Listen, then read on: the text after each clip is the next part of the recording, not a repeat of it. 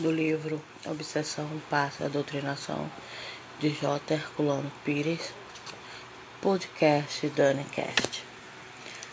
A teledoutrinação. Os corações amorosos, em todos os tempos, apelaram à oração para socorrer a distâncias entre queridos. Das práticas mágicas primitivas, nascida na selva, nas regiões polares, nos desertos, na vastidão dos mares, o homem passou, nas civilizações agrárias e pastoris, as rogativas dirigidas aos deuses da formação de ação direta da magia selvagem, principalmente a simpática ou simpatética, baseada na ideia das relações por semelhança. A mente mais experiente e desenvolvida passava a ação indireta das rogativas. A ação direta é mágica, não pertence ao campo da religião mas ao da magia. O Homo Faber, ou seja, um homem que confia na sua capacidade de fazer, havendo descoberto relações de semelhança simpáticas entre coisas e seres, acreditava poder agir diretamente à distância sobre inimigos e amigos através das relações de semelhança. O Homo sapiens, ou seja, um homem interessado em saber buscava conhecer um tipo superior de relações, o metal e emocional, ligando-se aos deuses, espíritos bons, ao quais dirigia suas rogativas. Assim nasceram as religiões, arrancadas pelo espírito das entranhas materiais da magia. Nos povos mais adiantados da antiguidade, entre os quais se destacaram nesse campo os egípcios, os gregos, os judeus, os arianos da Índia, os chineses e os celtas. A utilização da mediunidade nas práticas auriculares acelerou o desenvolvimento espiritual da humanidade. Essa aceleração produziu o refinamento intelectual, restrito às elites culturais e transformou o acervo de experiências das práticas mágicas em formulações teológicas e elaborações litúrgicas e rituais, doiradas com a purpurina do sofisma e das pretensões teológicas. As ordenações e as sagrações encheram o mundo civilizado de instituições supostamente sagradas em que permanecem até hoje os resíduos mágicos das selvas. Essas religiões e ordens ocultistas estão carregadas de conceitos absurdos sobre a vida e a morte, com cerimoniais especi especialmente preparados para influir na credulidade das criaturas ingênuas ou sensíveis. A Idade Média Europeia acompanhada dos períodos medievais diferenciados em outra parte do mundo, gerou o fanatismo religioso e as guerras de religião, as mais impiedosas e brutais, feitas em nome de Deus, cujo conceito era recortado do modelo bíblico de Yahvé, o Deus dos exércitos das bárbaras conquistas judaicas. O cristianismo se transformou numa superestrutura cultural fundamentada na magia primitiva do sangue, com todas as consequências falsas e desumanas de uma ciência do absurdo. A teologia, a ciência dos homens que tinham Deus como objeto. A reação dialética era inevitável e o aceleramento cultural, regido pelas leis do espírito, gerou a revolta científica do Renascimento, da Era da Razão. Só nos séculos XVIII e XIX abriram-se as perspectivas para uma compreensão racional e, portanto, humana das relações espirituais entre Deus e o homem, e só a pesquisa espírita e sacrificial de Kardec conseguiu romper o nevoeiro restante das pesadas trevas teológico-medievais espantando o nevoeiro.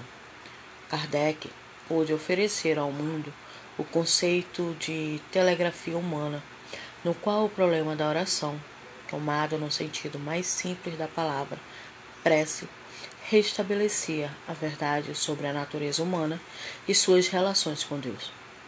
Ao mesmo tempo, descobria-se a existência das relações humanas à distância, da telegrafia humana, tão simples e natural como as que então ocorriam por meio do telégrafo elétrico. Nesse processo telegráfico, aparentemente mental, os homens podiam comunicar-se entre si através de todas as distâncias, inclusive as distâncias até então insuperáveis distâncias da morte. E o problema da morte, em que até hoje as igrejas se confundem e se embaralham, tornava-se claro a compreensão de qualquer criatura de bom senso. Essa expressão comum, o bom senso, plebeia, popularesca, transformada pelo vulgo em medidazinha de bolso dos moralistas de esquina, Kardec a transformou em critério de verdade. Era um escândalo falar em bom senso entre as alucinações teológicas da época e a loucura fecunda dos cientistas. Descartes o fizera no desafio de espadachim, no golpe de ironia contra os teólogos, mas Kardec o fazia numa tomada de posição no campo da verdade. O bom senso, que até então só servira como um recurso de acomodações dos medíocres às regras banais da moral burguesa, entre os flocos de algodão da hipocrisia, transformava-se em bússola de navegantes audaciosos, em mares nunca dantes navegados. E Kardec mostrou, sem alardes, com a tranquilidade do sábio, que essa expressão humilde e desprezada era a própria chave do futuro.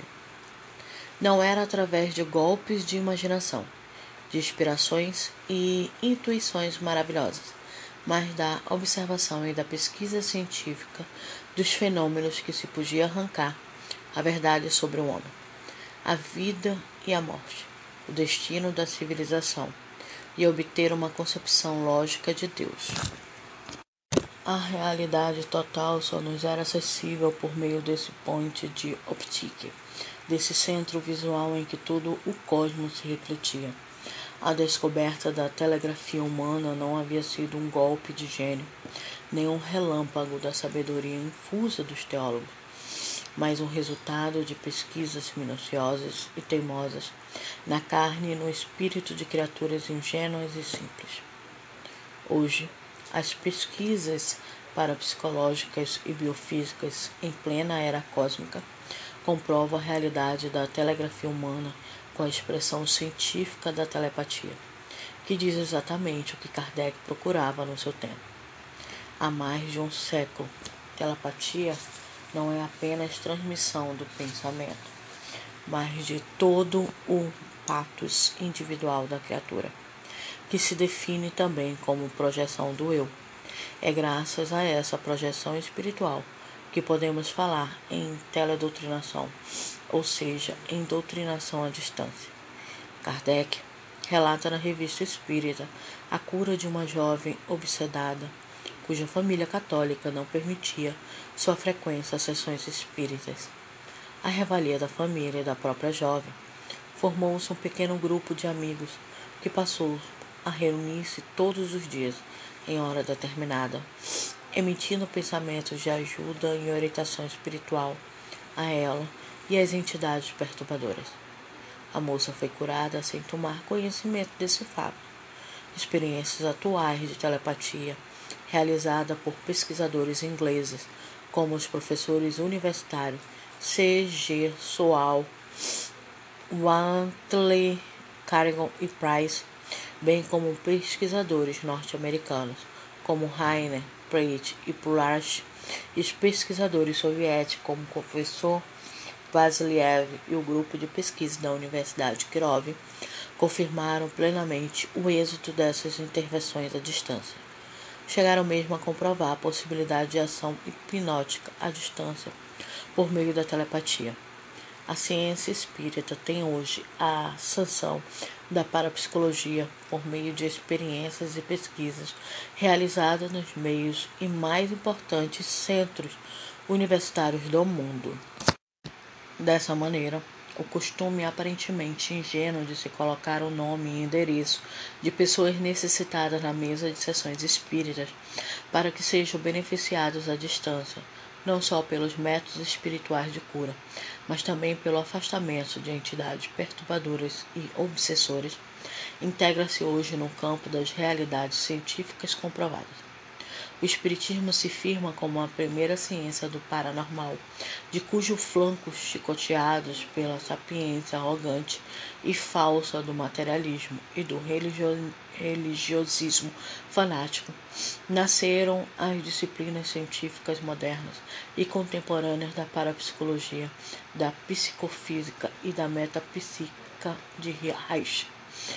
As práticas de ação à distância podem ser individuais ou de grupos dependendo a sua eficácia unicamente de boa vontade e da intenção real e firme de auxiliar os necessitados. As pessoas que hoje ainda consideram essas práticas de solidariedade humana como utópicas ou supersticiosas, por mais credenciadas que sejam cultualmente, revelam falta de atualização científica ou, o que é pior, preconceitos inadmissíveis em nosso tempo.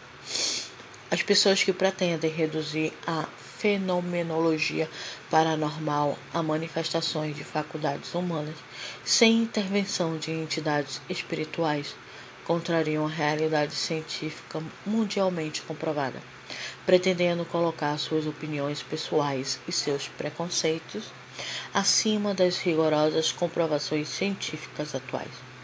Trata-se de pretensão, evidentemente exagerada as que se apoiam em crenças e dogmas religiosos para se oporem a essa realidade são espíritos sistemáticos. O espiritismo, como Kardec afirmou, é contrário ao espírito de sistema, fundamentando seus princípios na observação e na pesquisa. Fatos são fatos e só podem ser negados por pesquisa científica rigorosa, realizada por cientistas qualificados. Gratidão e assim finalizamos mais um livro.